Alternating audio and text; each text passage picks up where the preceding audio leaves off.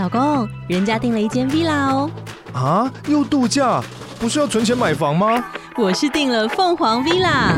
哇，竟然有千平花园，十五项休闲公社，回家就像度假哎！而且花园比房子还要大呢。还有我最爱的游泳池，耶！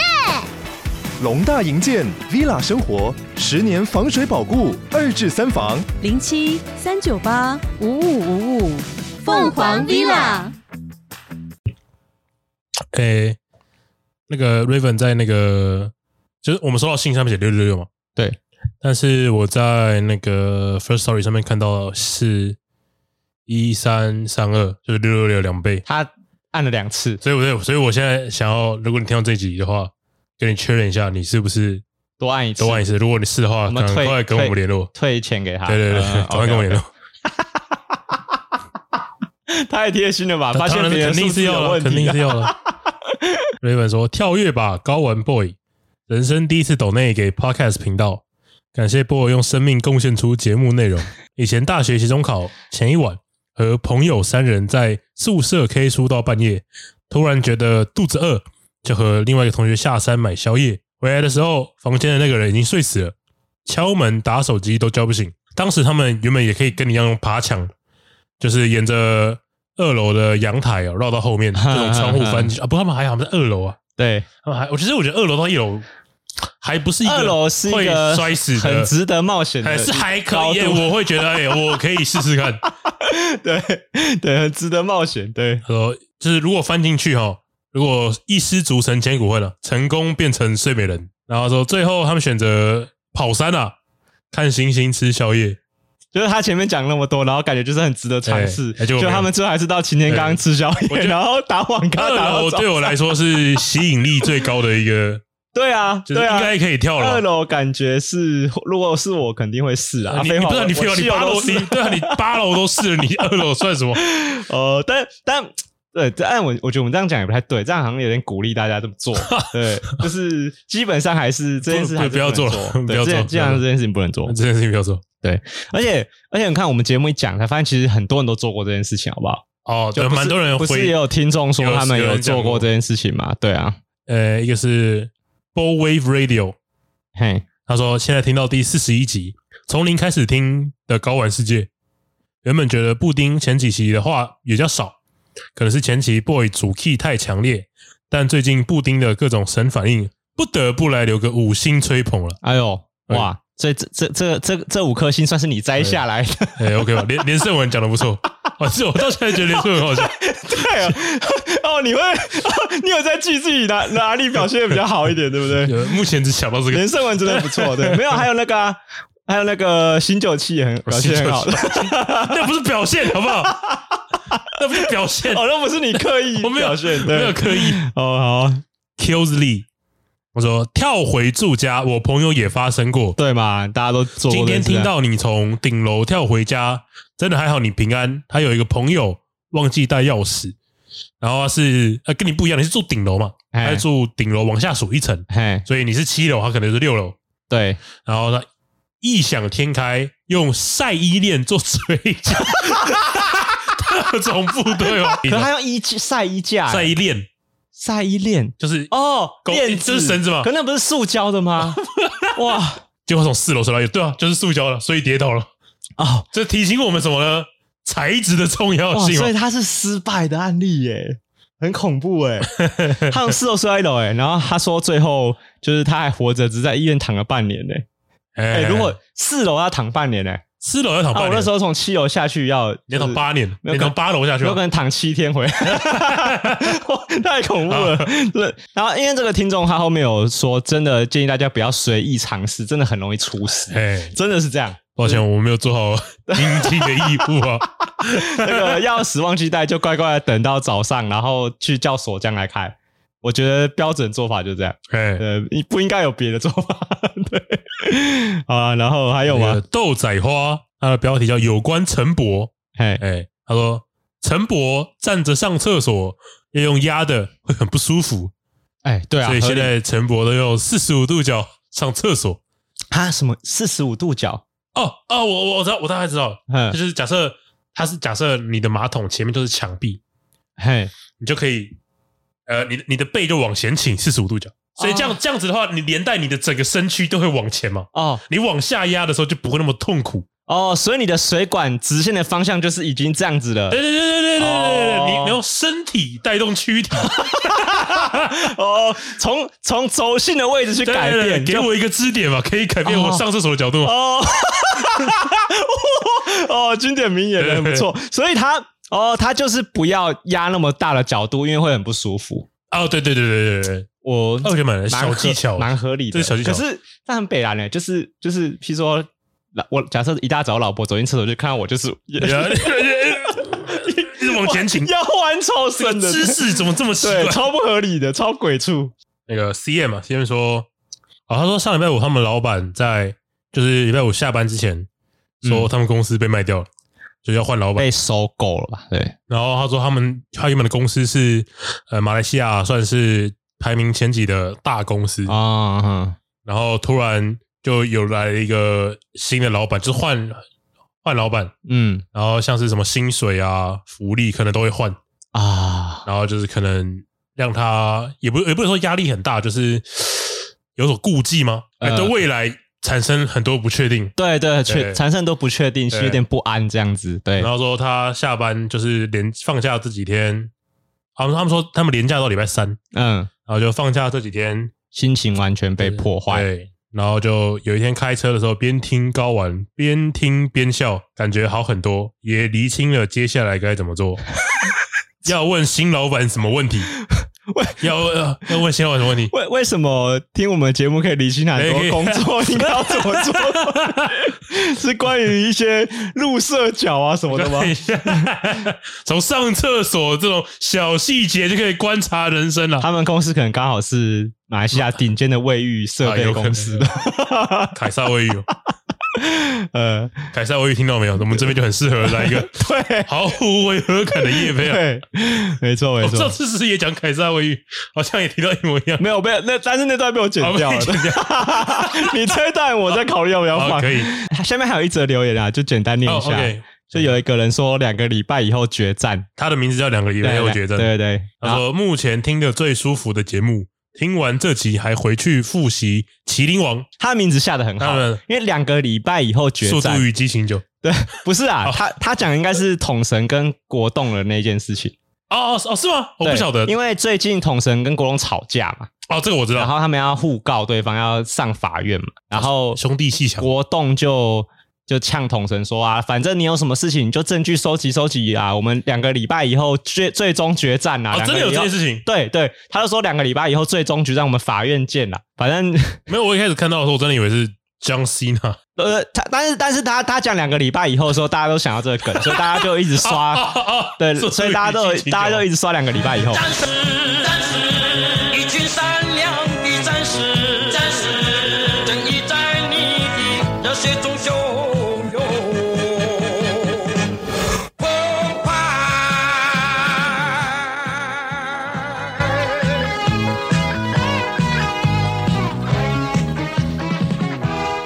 迎来到高玩世界，我是主持人 boy，嘿，我是布丁。欸、大家知道木棉花有个 YouTube 频道啊、哦？我知道。然后他他们会一直摆一直摆动画上去嘛，就是让你爽看。呃，然后他们会他们也会办那种什么，就是就是直播，一直播马拉松马拉松的活动，嗯，很爽哦。哦，我我还记得，我还蛮喜欢的是我们这一家，嗯，我们这一家的直播还是一直播，它不会停，它就是他们有写播到什么时候。嗯，他可能播到一个集数的重来，然后我其实中午的时候吃饭的时候或晚餐蛮常看，他就可能从九九第一季播到第四季，一直播，一直播，他不用停，然后所以他是二十四小时这样子播。对对对对对对对对啊！你就是你什么时候进来看，你就你什么时候爽看这样哦。哎，我觉得我就很喜欢这种感觉，就是大家一起看，就很像大家朋友就在看电影，嗯的感觉。对，然后大家因为会有聊天室嘛。对，大家会及时的，假设那个讲到名台词，嗯，啊，这是替身攻击啊，然后哦，替身攻击，替身攻击，大家就一直刷。它跟弹幕会有点点不太一样，因为弹幕是大家已经流进去的，就是你，它不是跟你同步同时的嘛，对，弹幕不是及时的，对，所以互动性有差别，有差别，但是那个聊天直播聊天是及时的，嗯，然后哦，我觉得九九算是蛮多人在看的，就连我，因为我我说我还蛮早起床的嘛，就是可能老老听众可能知道，所以你大早起来你会想要看 JoJo？我记得我 YouTube 打开，他就在首页啊，哦，我就点进来看嘛，嗯，然后至少还会有两三百个人同时在看呢，哦，他还蛮铁的，JoJo 的奇妙魅力，对，可以可以理解，因为就是我觉得有一些动画在大家心中一定是会一而再再而三一直去反复去看，对哦，其实最近好像还有那个中华一番。哦，中华一番，他也是有在，刚好跟我刚好刚好，对，然后他，哎，他有时候会比 JoJo 人还多，就可能大概午餐时间会到好几千人。我觉得这是因为它有考古的价值。啊，因为 JoJo 你到现在在各个串流平台上还是蛮容易看到的，对。可是你现在想要看到中华一番，没有那么高清的中华一番，没有那么容易，没有那么简单了。而且大家都喜欢看那个以前那个复国录音的版本，就是那个中配，中配，对，他是播中配。对，就是会很赞啊！对，因为你现在在那种一一一些免费的串流平台上，或者是你不管你有付费还是怎么样，你就是不太会听到你原本那个日配啦。对，日配比较多。对啊，像中华一番这种一定要看中配，一定要看中配啊！对，所以它有它的考古价值在哦。其实我我蛮喜欢 JoJo 的一个点，嗯，就是就是像很多其他的，像我举海贼王为例子好了。对，呃，海贼王的战斗啊。所以大家很喜欢看战斗嘛，我我是觉得大家蛮喜欢看战斗场面。嗯，海贼王的战斗场面，它不是为了战斗而战斗，这样听起来很绕绕口令。怎么说？就是他要跟假设鲁夫跟凯多打架，一定有一个原因。嘿，然后那个原因会是这场战斗的主轴，就是我为了要成为四皇，或者是凯多伤害了那个和之国的伙伴，嗯，所以我必须打倒凯多。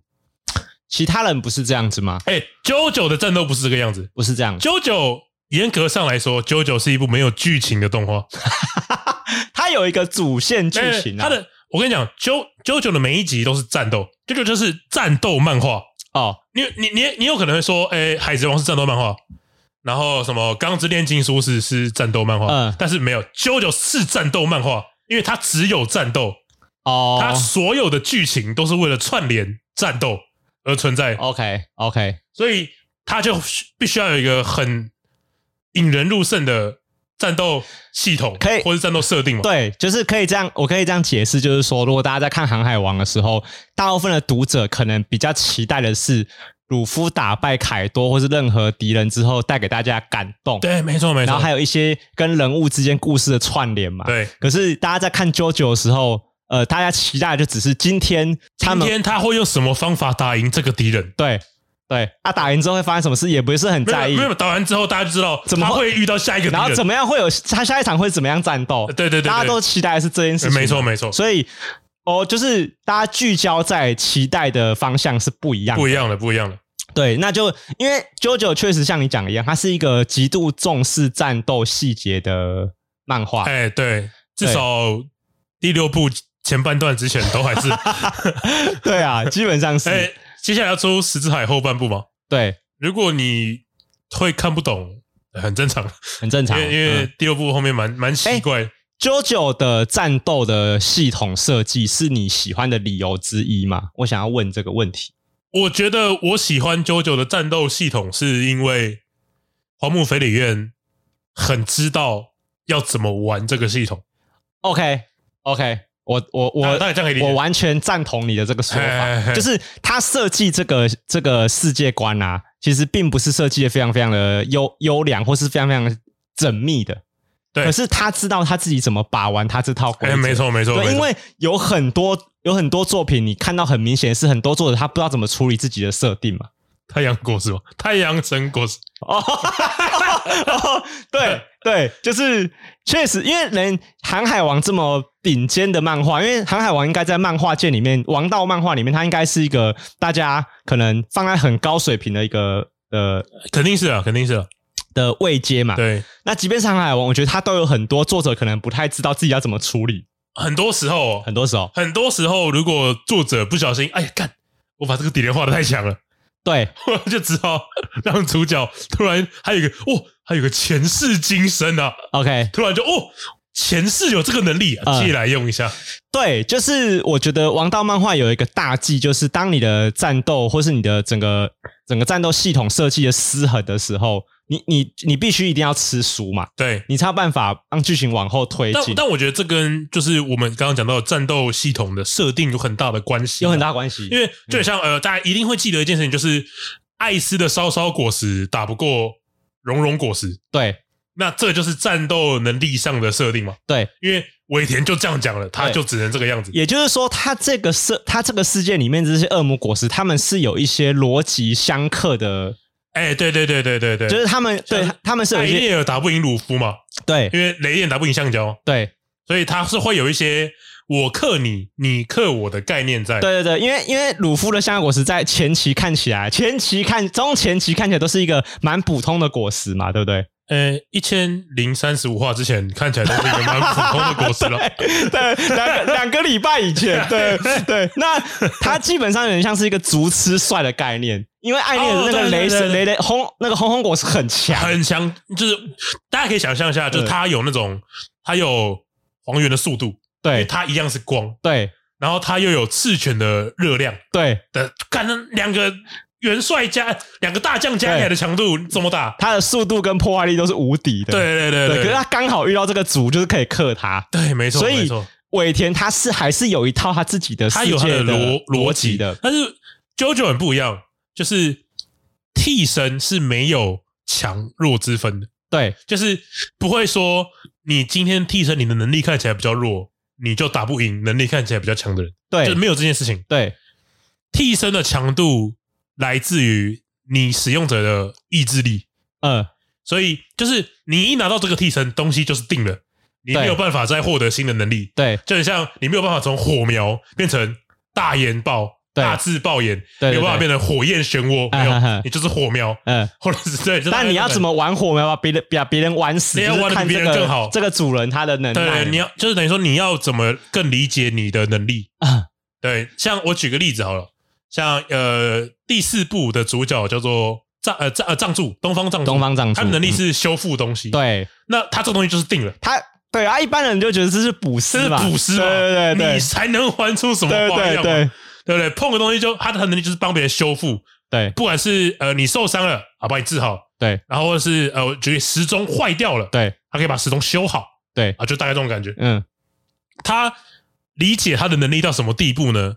他可以将呃，假设他被攻击了，他的血沾到敌人的身上，对，他就把从自己的伤口抠一点血下来，放到碎玻璃上面，嗯，他就可以让那颗血液追踪回到敌人身上的血，因为他要复原嘛，对，血要跟另外一个血合在一起，嗯，他就变成追踪弹，哦，玻璃就变成一个子弹，然后他怎么样都躲不掉，因为他一定会复原，对对对对对，所以这就是他很理解他的能力。跟他的能力的强弱没有关系。对，那这很明显是荒木飞吕彦他在设计这个能力之前，他其实大概有想过的。对，很明显吧？因为我觉得 JoJo 的这个这个战斗系统的设定，感觉比较像是他这个系统啊，拿去给别人玩，别人玩不出来。没 有我也觉得别人不可能，不可能，真的不可能，不可能。对，他这个跟他呃，我觉得这样讲好了，他就有点像是，譬如说你在玩游戏的时候，我觉得战斗系统就很像是游戏引擎。哦，就是你就是因为它就是构成这个世界观一个很重要的基本设定，对对，那就跟游戏要建构起来的时候，你需要一个游戏引擎是一样的嘛。嘿好，那这个就很像从，就觉得游戏引擎很像是一个可能只是一个像素风格的回合战斗的引擎，它的游戏架构就是大概长这样。对，可是。呃，很多三 A 大作就觉得，哦，没办法，我我没办法用这个引擎做出什么很厉害的东西。哎，可是荒木可荒木飞吕飞吕彦可能可以，他有办法做到。他可以用这个系统做出一个，哦，你觉得超超屌的一个游戏。因为你仔细想想，其实替身就只是有实体的超能力，就这样而已。啊、对对，就是每个人会有不同超能力，然后那超能力是一个人形的，或者是一些载具。对，它是实体的，就这样而已。嘿，就这么简单。对，然后他就可以玩到，以现在要出第九部了嘛？对对对对，就是超好，已经快好几十年的大作。对。其实他，而且他其实这个他这个风格，你从第三季就是开始有替身，开始有替身之后，之后就很明显是这个样子。哎，可能有人不知道，就是 JoJo 一开始没有替身这个东西。对，他前两季他前两季用了一个东西叫波纹，对，波纹，波纹呼吸。哎，对对，波纹其实就是它其实不是什么哦，查克拉不像查克拉，对，他不会说，哎，我今天查克拉用完了，我就不能放技能。呃，他跟他就跟鬼灭的呼吸，我觉得是类似概念。对对对，就你只要呼吸呼的好，哦，你就可以产生很大的能量。哎，没错，没错，没错。嗯，然后，但我觉得在，因为他可能会觉得啊，肯定是替身比较帅啊。嗯，因为替身这么有名，对不对？对，不管什么咖小。对，如果你会这样觉得，你可以去看第二部，第二部的主角，嗯，他是一个呃，第二部的主角那个乔瑟夫·乔斯达，他最讨厌的两个字是努力跟加油。嗯，他战斗的时候最常使用的一招叫逃跑啊，对，然后你然后他必须要对付的敌人又是远古时期的。统治世界的生物啊，所以你就会想象他这么一个可能比其他主角看起来要憋的一个人，却要挑战，哎、欸，很明显是完全不同 level 的 boss。对对对对，所以他在其中就有很多动脑的环节。嘿，我还蛮推荐大家去看。我我觉得作者感觉很有点像在那个第二季的那个过程中，他开发自己去设计战斗的一个，对对对对，一个他有点开窍。没错没错。然后才发现哦，原来我的战斗可以再多玩一些别的花样。所以第三季的时候，有点像是说，哎，我想要开启一个全新的战斗方式。可是我觉得旧的呼吸可能已经到极限了。对，可能再下去就不好看了。那就我们就出一个呃呃替身了，所谓的替身。替身。但我觉得，因为他这个就是说，他就是算很正统的吃书的行为嘛。但他承认了，对他，他很常吃书啊。不是，对，他每天都在吃书。我发现还蛮多人听不懂什么叫吃书的，就是有些听众会问说什么是吃书，因为我们蛮常讲的嘛。我解释一下啊，吃书是一个我个人在看漫画的时候，我觉得蛮我我个人觉得蛮禁忌的一件事情，就我蛮讨厌作者吃书的。哎，吃书的意思就是指说作者他基本上推翻他自己过去的设定，然后或者是他就他因为他为什么要吃书，就是说我前面出了两本书，我当做没出过，把它吃掉。哦，对，是这样子来的，是这样的，就是我我把那个纸直接吃掉啊，然后就当做我前面那两本没出过，哦、我出了我出了第三本，你可以当做第一本，哦、对，就那叫吃书嘛，所以就好像，比如说我，哎，因为吃，我觉得现在吃书已经有点变成忘记设定也叫吃书了。对，忘记也叫吃书，可是不一定要推。可是你一旦做出了这个行为，那也代表你自己很不熟悉自己的基本设定哦。它一样对我来说是一个禁忌啊，就代表说，okay, okay, okay. 我觉得不管你是忘记还是故意推翻也好，它都代表你一开始在设定的时候，你就是没有完全想好啊，对不对？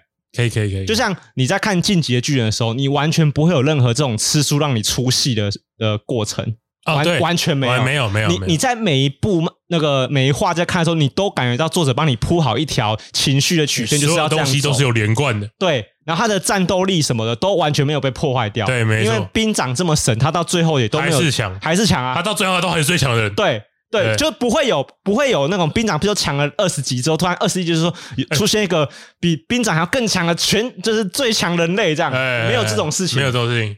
对，所以但是。即便没已经没有人类比兵长强了，他剧情还是玩很多，就是、哦、会让你了解到哦，兵长又更帅了，或者是兵长可能有落魄的时候。对他，兵长有很多很无奈，他很很没办法克服的困难。对对，所以我觉得这个就是他没有吃书，很敬业的展现。哦、我，我觉得这个很重要。以你这个标准来说，嗯、七龙珠蛮常吃书的吧？呃，七龙珠也被我放在我。因为我如果看王道漫画的话，我觉得它的基本设定是我蛮重视的一件事情啊。基本设定吗？对，因为我我理解你那个 JoJo 的魅力，可是对我来说，我觉得最有魅力的还是在作者如果一开始铺好一个他已经想好的完整的战斗系统，我觉得对我来说才是更迷人的。哦，哎、就是，其实有些蛮多漫画的战斗系统我不太熟，哎，像是你刚刚讲的《鬼灭之刃》嘛，嗯，我大概只知道你刚刚有说到呼吸法，对，我只听过就是比较有什么。火之呼吸，对，但是他那个，你可以解释一下什么意思吗？其 其实，其实鬼灭它的战斗系统，我觉得并没有什么逻辑哦，是吗？他就是说，每个人都有学习一套自己的呼吸法，那这个呼吸法可以让他的刀法产生不同的效果。所以，譬如说你，哦、你，所以所谓的水魔法攻击吧，没也没有，他的他的那些他的那些属性啊，都是意象而已。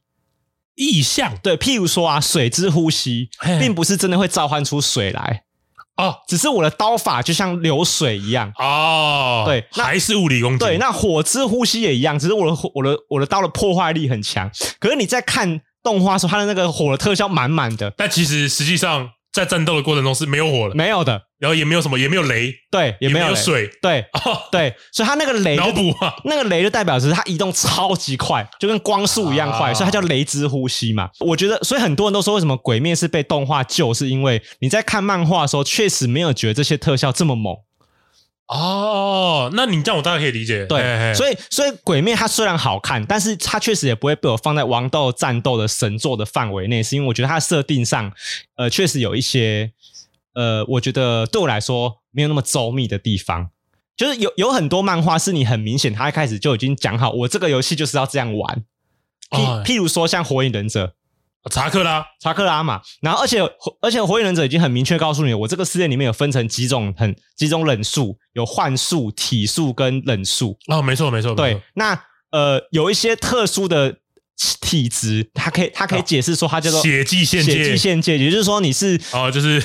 那个遗传啊，对对，投胎投的好吗？对，就是阶级复制嘛。对，所以啊，所以没有什么傣族猪好水嘛。但他这个也不叫吃书，他这个不叫哦，他是新设定。对，他也他只是跟你讲说，我这个世界里面还有另外一种不在这三种规则里面嘛。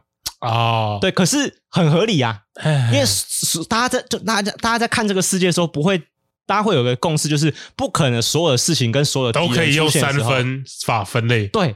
不可能是大家都走这个规则，可是也有一些我觉得玩的不好的，就是譬如说像《咒术回战》好了，它我觉得它就是一个看似一开始写好很很好的一个战斗系统，可是、啊、他们是用什么什么东西去咒力？咒力哦，对，他们的咒力来自于人的怨恨或是一些负面情绪嘛，比如说害怕、恐惧，然后。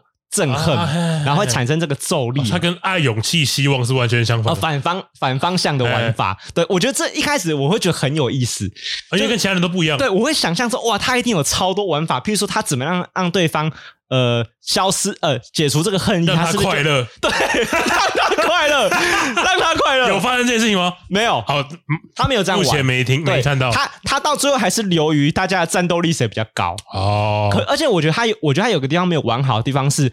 他的几乎每一个角色都是例外。什什么叫每一个角色？如果大家都是例外，就代表没有例外啊。他就没有规则，他的规则就不成立了。咒术回战他们有一个基本规则，我觉得他至少到现在都还有贯彻的地方，就是每一个人的能力都是独特的。啊，就是我们不会有重复的忍术，譬如说你会好火球之术，我也会好火球之术嘛，哦，就连忍术都不会有重复的。但在在在咒术回战里面是完全不会有这种事情。因为火影忍者里面大家都会可以学同一套忍术，哎，没错，没错，因为我们都从这个忍者学校毕业的嘛，所以我身上肯定堆了很多跟你一样的技能。对对，可是咒术回战它基本设定就是，哎，大家都不一样，哦，天生出来就是这样子。对，可它有一个重要的玩法是，你可以不要告诉别人，就是什么什么意思？就是。你在战斗的时候，基本上你不告诉别人的话，就是别人会很难猜透你的能力是什么。哦，那那这不就等于我没办法出招吗？对，所以他有他有一个基本设定，我觉得他讲的很好，就是当你把你的能力解释出来的时候，你的能力会变强。哈，嗯，为什么？我觉得他有点可能要透过那种咒力的概念去解释，就是说，当我跟你解释说我的能力其实是呃，譬如说。好，譬如说主呃，其中有个重要角色，譬如说我跟你说，其实我的能力是可以控制影子，OK，然后你周围看到所有的物体都是我影子，呃，都是我咒力的范围可以控制的影子，所以他们的影子会出来攻击你。好，我先警告你了，那就这个这个契约成立之后，我的这个影子攻击的的咒力咒术就会变强哦，所以 我觉得他这点很聪明。因为他这样就可以让他就可以去原原，就是跟观众解释这件事情，解释说为什么大家战斗前都要跟大家讲我的能力是什么？对，对，哦、真的是这样吗？对，真的是这样。因为你在看动画的时候，或是看漫画的时候，你很常会吐槽的点就是你干嘛讲那么多？哦，可是咒术回战里面直接破这个梗，就是我跟你讲，因为我会变强。啊，真的有发生这种事情？真的，因为啾啾也会。没有他，他们几乎每一战、每每一次对战。双方都会解释自己的能力。哦，我跟你讲，JoJo 在战斗的时候会发生什么事情？一定会有一个解说员。对，他会他会跟你讲当下发生什么事情。他也很像是，包含这个人用左手攻击，再用右手攻击，都会有一个人用嘴巴讲出来。他有点像播报员嘛？对对，就跟观众解释发生什么事。但是我觉得这种这种事情，如果在其他漫画就会很出戏。对，在海贼王里面就说哦，鲁夫使用了他的橡胶手枪攻击了凯多一下。对，这就超奇怪。但是在 JoJo 里面就会觉得。哇，看的好热血啊！呃，我觉得有很多漫画都有这个共通点，是因为他们的战斗需要被解释。哎，可是《航海王》真的是不需要被解释。虽然我到后面也觉得，对，这就是这就是我一开始讲到，就是《海贼王》的战斗的重点不在战斗的过程，对，它的重点在于这场战斗的意义，对。但是 JoJo 还有你说的周索亚的战斗，对，重点可能就是在他们两个今天这场战斗怎么打的，对，不在于这场战斗的意义。所以你看，讲到这个，有三大漫画是很常用、很喜欢用旁白解释战斗的啊。旁白，第一个就是 JoJo，没错，JoJo 旁边会有很多旁白跟你说现在发生什么事，对对对，怕你看不懂，甚至是。在正在打架的人也会跟你说：“ 我现在要做什么？”对，而且我我跟我老婆每次在看动画的时候，我们都想，我们都会吐吐槽说，他们语速很快，欸。对，就是以动画的世界来说，对，他讲完这么三句三个段落的文章，花不到两秒钟。妈，我我我挂一拳，然后讲三百个字，语速到底要多快？就你实际上这个时候肯定就就是超讲话超快的嘛，所以。呃，这个第一个是九九，对，然后第二个就是咒术回战哦，他也会。呃，比较近代的话，咒术回战也花了很大篇幅在跟你说现在到底发生什么事，星野到哪里了？对，那但是他他们比较没有那么比较没有那么怂，他没有用播报员，他直接用旁白，他就直接用一块文字方块文字方块跟你说发生什么事嘛。然后我觉得还有另外一个第三部作品比较老一点的，就是猎人呐、啊。猎人也会，猎人超爱用旁白解释战斗过程。哎，可是他已经字有点多到你觉得他是轻小说，或者是你觉得他是那种图文作家，就是字比图多。哦，哎，我其实我对猎人的能力不太熟诶。哦，猎人其实我我刚刚讲到一样是解释战斗过程，可是我觉得猎人让我完全没话讲。怎么说？就是猎人把他的战斗系统的这个世界已经设计的非常非常完整了，你完全没办法吐槽。就是咒术回战跟 JoJo 都很有，都很常会让你觉得看瞎掰，你又瞎掰一个新的东西出来哦，对啊，可是它就是这样子的漫画。可是猎人啊，他虽然战斗过程非常非常复杂，可是大家都完全依循在他原本设定好的这个规则在走，没有例外，没有例外，完全没有例外。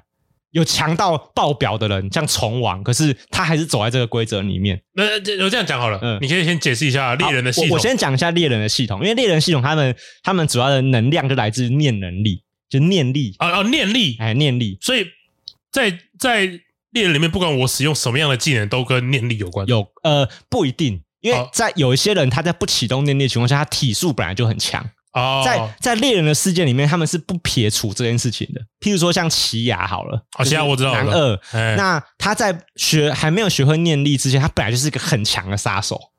哦，那是因为他家里从小就培养他很多战斗技巧，他本来就知道怎么逃跑、隐藏、匿踪，然后暗杀别人，所以他哦，物理以外的东西就属于念力。对啊，然后念力他们有分系统，是它分成几大属性，我觉得他分的真的超好。哦，是吗？他我觉得他是目前我觉得第一好，然后第二好可能是可能是火影吧，火影也偏完整，就是还算完整。对，那个就是猎人的能能力有分成几种属性，是譬如说有特质系，然后强化系，然后具现化系，具现化系，具现化通灵之术，具现化系就是指说我可以从无生有，譬如说呃，像库拉皮卡他的招牌是锁链。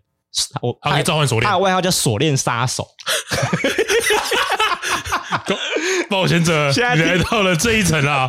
接下来就是我锁链的杀手，锁链的康妮，你的对手。你说的是荡秋千的锁链康妮吗？如果大家没有看过这个梗图啊，就有个小女孩在荡秋千，然后她说：“真亏你来得了这一层，这一层。”就有我锁链的刚，我觉得这个 这个真的要看过那张图才会觉得知道我们觉得在笑什么。我可以我可以跟大家讲一下那张图的来源，就是在巴上有一个文章叫做呃攻略组。他就是在模仿那个《刀剑神域》，嗯，因为《刀刀剑神域》的设定就是每一层都有不同的 BOSS，对啊，就地下层，所以对啊，第一层是什么什么，就是什么样的 BOSS，第几层什么的 BOSS，对，然后他就突然就有人 po 一张在荡秋千的小女孩，说：“哎呦，啊，假设攻那个亏你来得了第二十七层啊！接下来就由我锁链的康尼来当你的对手吧。他握着那个大澳圈的那个铁链，对，然后感觉像他用他很会甩链子这样，干超北蓝的。对，然后呃，因为对锁链上的这个名字蛮怂的，蛮怂。可是我们那时候国中在看的时候觉得，哦，看好帅，哎，对。然后因为那个古拉皮卡他的能力，就是因为他可以召唤出一条由他意念所控制的锁链，凭空出现一条，凭空出现。哦，所以他可以在看起来手无寸铁的情况下接近别人，可以突然用链子困住你。啊，哦、很强哎、欸。对，所以、哦、突然召唤出链子是具现化，对，它是具现化型。那因为每个人通常都会有一种自己独特的属性，然后呃，不是独特啦，就是它六大呃，好像是几大一二三四五的六大属性，你就是会每个人只会有一个。被配到一种。哦，每个人只会有一个，可是有人会重叠，可能两种。可是你重叠的情况下，就变成你你那两种的能力都不是特别强，辅助而已。就是你你的那个就就就举例，就是假设你说库拉比会召唤链子，对，召唤链子属于具现化嘛，对。但是可能我控制链子又属于另外一种范围，有可能哦。但是你的但是你的能力能力如果被分散的话，就是你各个属性能力都不会太强嘛。哦。譬如说像小杰，他就是纯种强化系啊，他是强化系，对，强化系基本上是以强化肉体为主啊。我我那个 One for All，呃，有点像啊。对，所以小小杰就完全就是就是。左手灌人超痛，力量型的，对，力量型的，力量人，对。可是你会觉得这样子这样子分一个系会不会太无聊？什么意思啊？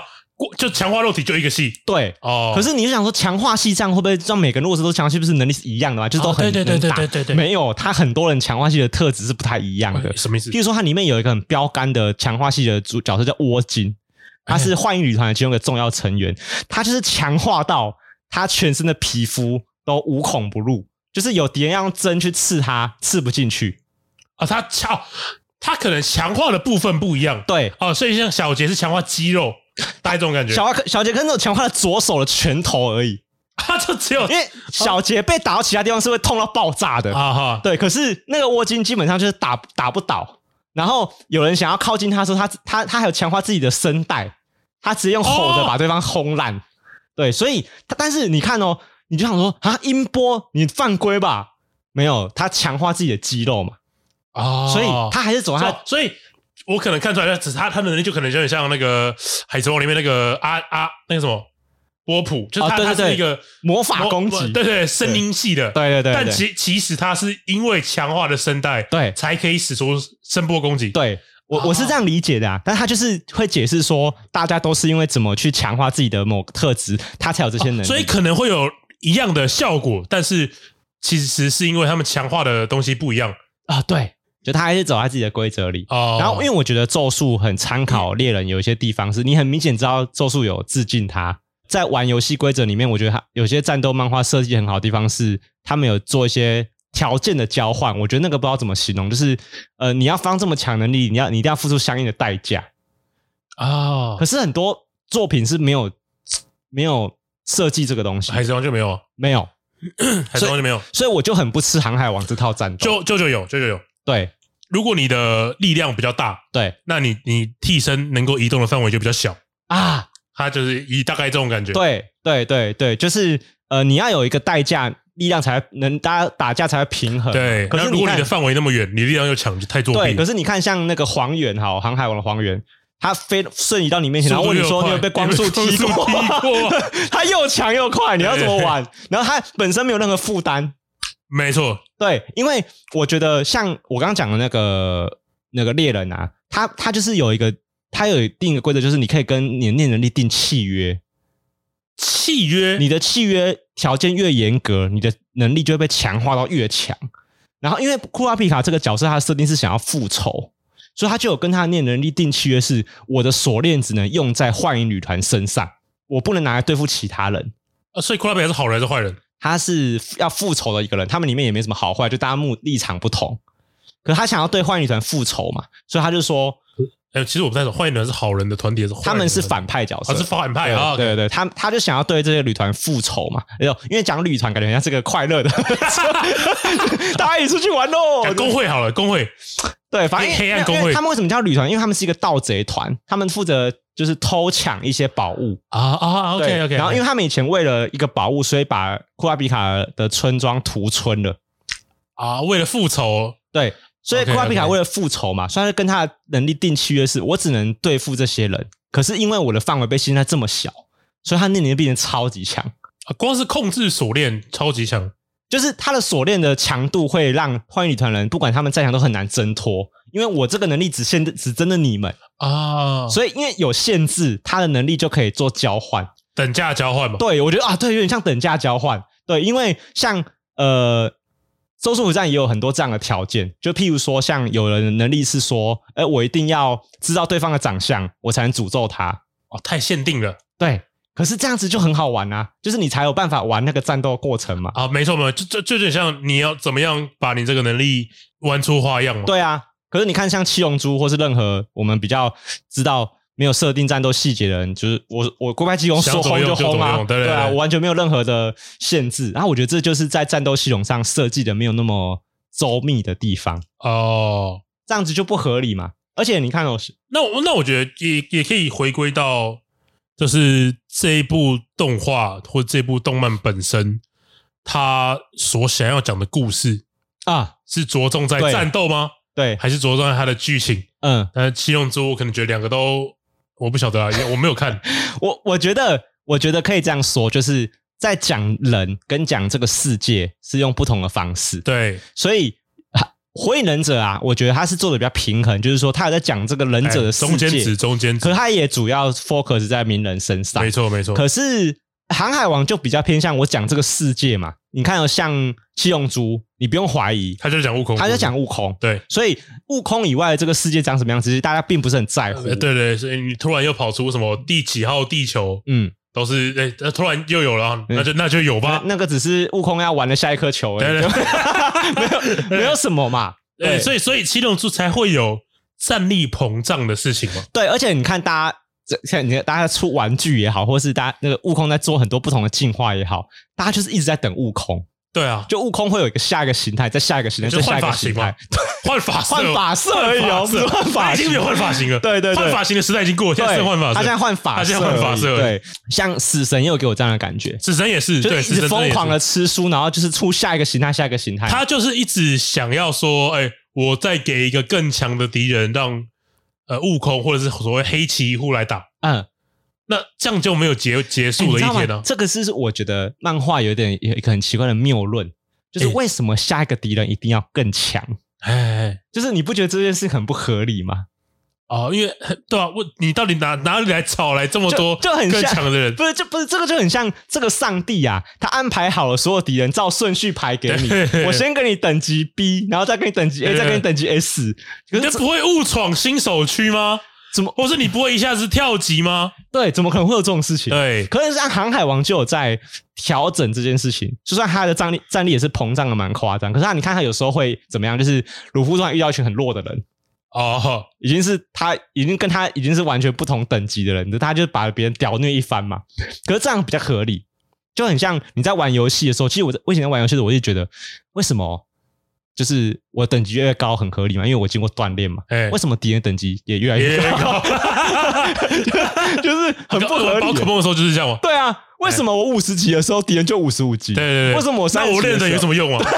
对啊，那我都不要练等，敌人就是都一直都跟我一样 的话。对，对，对，对，可是看像我最近在玩，之前在前阵在玩艾尔登的时候，艾尔登就把这件事情处理解释的蛮好的哦。就你一出新手村的门口，你就会遇到一个大中后期的超强 BOSS。欸合理呀，合理啊，合理啊！哪里怎么可能？到处都是哥布林或是地精在那边等你打？大家这个，大家就是各个角色都是散布在这个世界里面的嘛。那可是这样才合理啊，合理合理，我可以理解。对啊，因为九九就不是这个样子。对，九九就是因为我刚刚讲九九没有真的强弱的能力。嗯，我我举个例子，第六部会有一个反派，对，他后面会出了，但他的能力就只是占卜风水。对。就就讲他能力是占卜风水，呃、对，对，对，但是他就又把他能力玩的很好。对对对，啊、我觉得 JoJo 有点像游戏王，游戏王吗？大家都是在这套规则里面去走，可是下一个人都玩的更更屌逼啊！你明明就是就是我可能拿跟你拿同一副牌嘛，基本上差不多等级的牌好了。对当然有些人会拿一些就是有点太过分的啦。可是、啊、可是你就是你你下你遇到下一个人更强，并不是因为他战斗力更高，而是他他有更好的技术，他有更。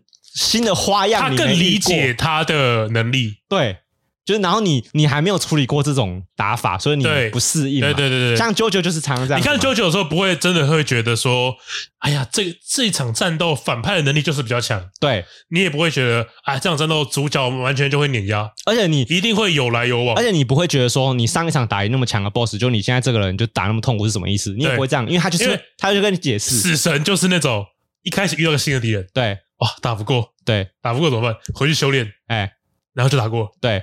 就他没有那种你来我往，他就是这样。对，打不过练习打过了，打不过练习打过了，对，就是这样。然后下一个人永远都比上一个人更强，没错没错。然后让你要一直锻炼修炼，然后对对对对对，看这个无聊哎，看超无聊。就王道漫画虽然是在要讲战斗，可是就不是这样玩的。嗯，讲到这个，你说那个战斗力一直堆叠啊，对啊，我觉得他已经是基本上已经犯一个我觉得很严重的错了嘛。哦，我觉得还有一种更烂哦，是吗？比那个战斗力是对膨胀的更烂，就是他给你数字。他就有数字，他给你数字化，但我觉得超烂。像你说像那个终极一般吗？对，战力指数，对战力指数。像最早战力指数是什么？就七龙珠嘛。啊，对对对，七龙珠他们一开始会有战力指数，一开始那个基那个什么纽特，对，基纽特，那个达尔他们登陆到地球的时候，他们有戴个眼镜，是可以侦测后面就没有了人类的战斗力。对对。然后他们一开始发现，哦，悟空是四十万，可是下一个敌人是可能六十万。然后佛一杀出来说：“哎，可能是一百万这样。”好，假设啊，看到你这个数字就觉得，这数字就没有意义了。在干嘛？这数字是来干嘛？干超白痴。那就是一定，我们就下一个点我不用看，就一定比悟空还要高啊。对，然后没有没有例外，只要加入这种数据化的战的漫画，都会变粪作。所以七龙珠后来就没有了吗？美美食的猎人就超粪，就是美食猎人他一开始就是哎，这个狩猎等级是八啊，然后后来我看是狩猎等于四十，那太强了吧？你知道玩到最后多少吗？最后那些怪兽狩猎等级是两万、二十万、五十万，靠北！你第一集在打四 哎、欸，你这样就，我觉得这样，我跟你讲，大家就会觉得说，哎、欸，对啊，你数字变高了，就代表主角有成长啊，嗯，应该会更明显的感受到主角变强了，对，但反而会有反效果，就很像手游会有那个战斗力，你知道吗？是哦，真的很。哦我今天穿的这个 TK 六六六，哎呀，输入这个。TK 六六六，TK 六六六，然后下周输入 TK 七七七，魔关羽啊，礼包嘛，这个魔关羽的战力是三十万呢啊！对，大家是最近在看 YouTube 都有看过广告嘛？对，就是他开始会说，我可不可以教你的战队？不行，你现在战力才十万，然后下一班那个就很屌逼说，我现在战力两百万，为什么？你怎么做到的？我输入我们的礼包嘛，TK 呃 TK 六六六，TK 六六六啊。开局就送 SSR，开局就送魔关羽。魔关羽，那你膨胀到这个程度的时候，就数字就没有意义了，没有意义了，数字就没有意义了。因为你手游里面大家如果战斗力都是一百万，那你要这一百万干嘛？对啊，对啊，对啊，对啊，对啊，就是你看，只要加入这个这这个东西，几乎都是惨剧。哎，像我记得还有一个是什么？那个七大罪，七大罪有战力有啊，七大罪有战力啊，有点忘记了耶。看他啊，哎，他重点他战力还有分。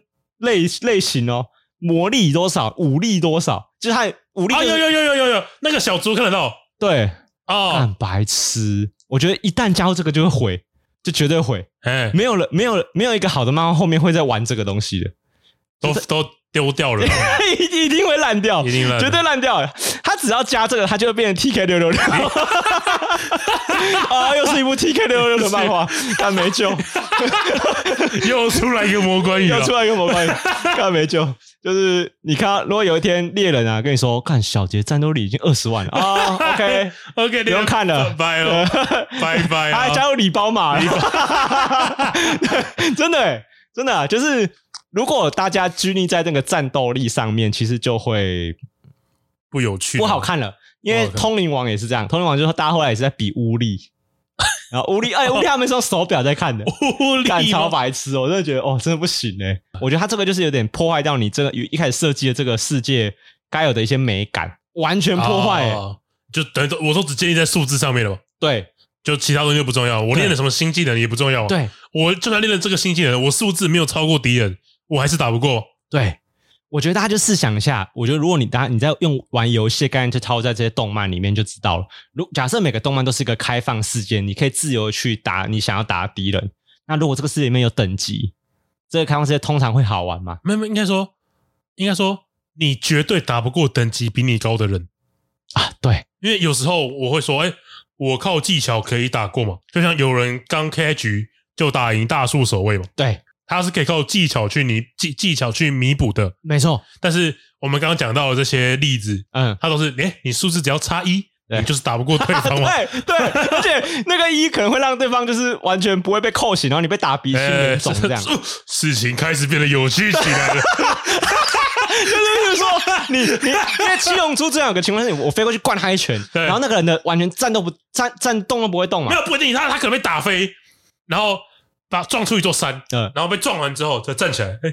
整个人没事，完全没受伤，开始变得有趣起来了。对，然后可能冲回去飞踢一下那个人，然后那个人在吐血了，跪在地上，然后发现为什么？因为我你刚才战斗力是四四十万嘛，我现在已经变成四十万零一，对，哇 什么？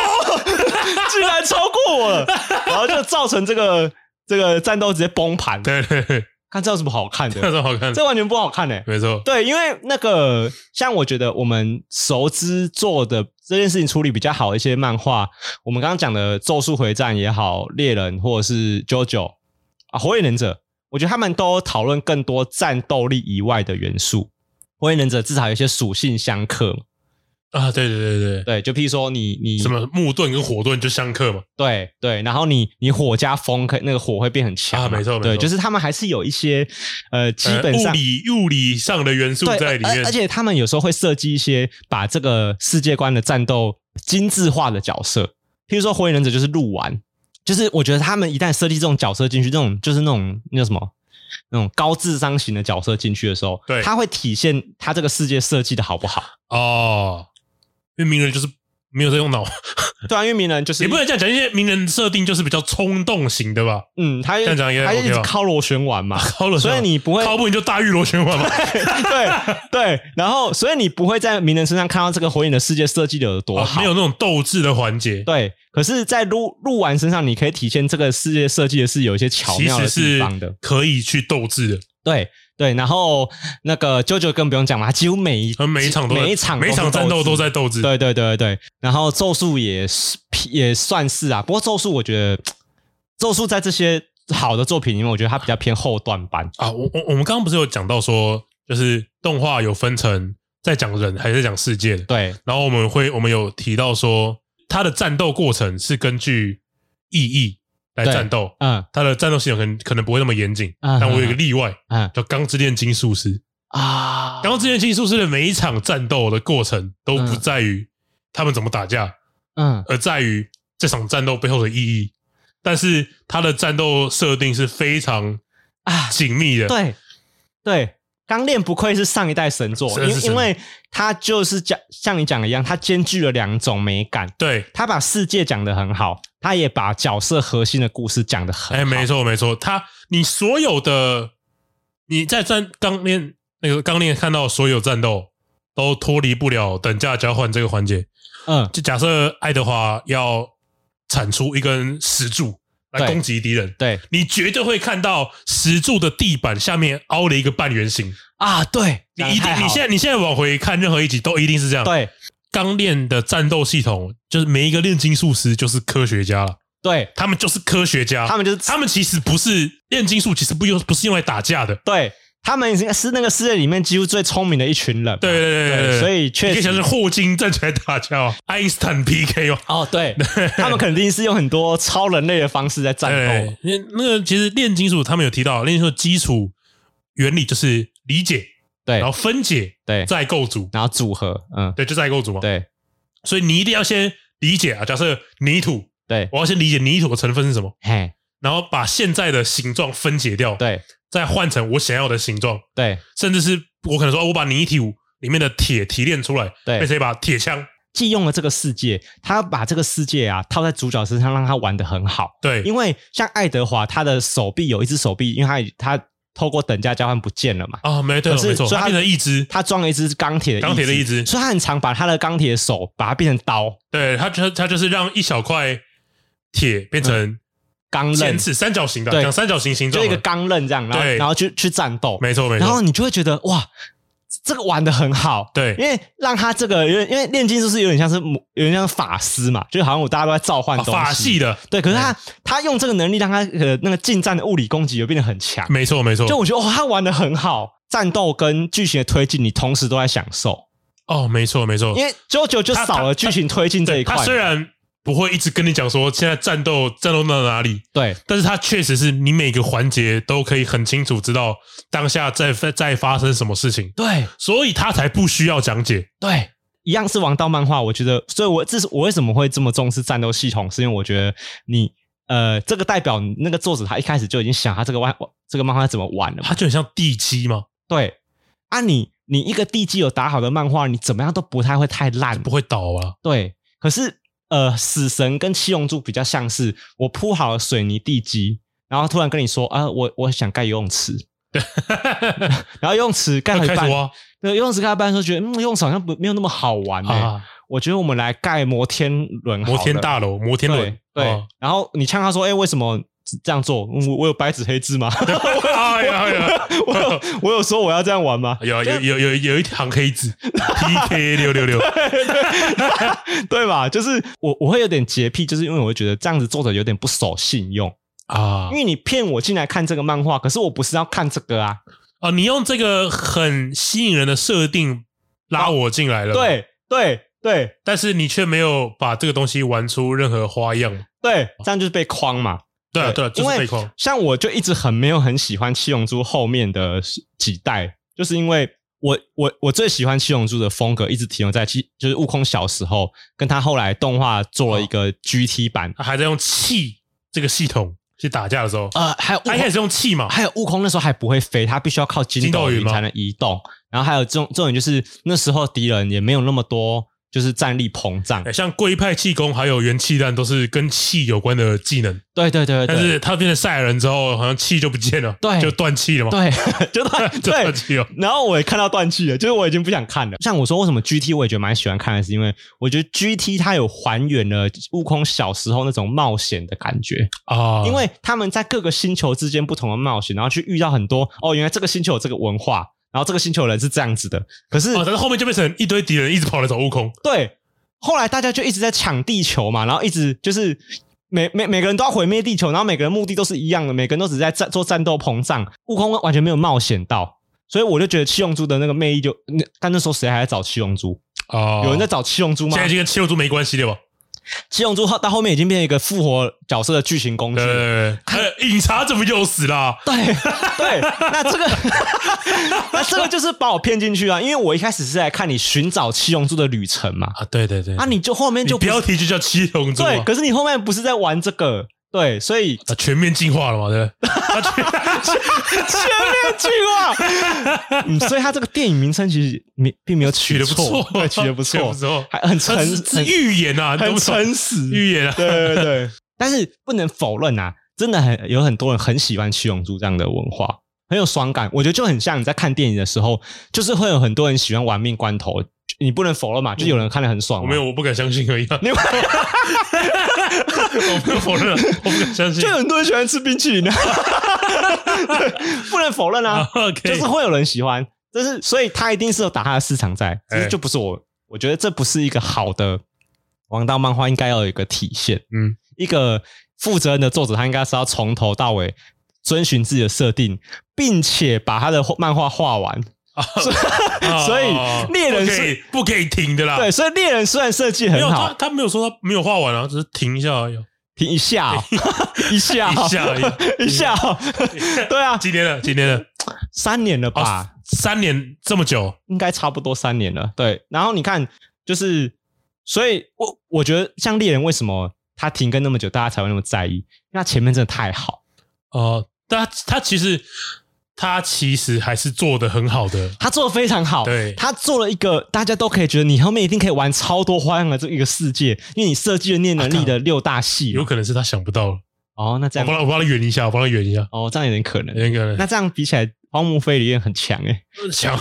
他接着马上就要再画第九部了。对啊，那今天节目到这边告一个段落。那个，如果小高玩看过什么，你觉得设计设定的很好的漫画？可以跟我们分享，因为我们其实不一定每一部都看过，或是你有喜欢什么漫画里面哪一个角色的能力，对，蛮不错的，或是你是七龙珠粉不服来辩的，不服来辩，你都可以留言给，或者你私信给我们都可以，你不要有你不要有礼包嘛就好。了。对，好，那这里是高玩世界，我是主持人 boy，哎，我是布丁，好，我们下次见，拜拜，拜拜。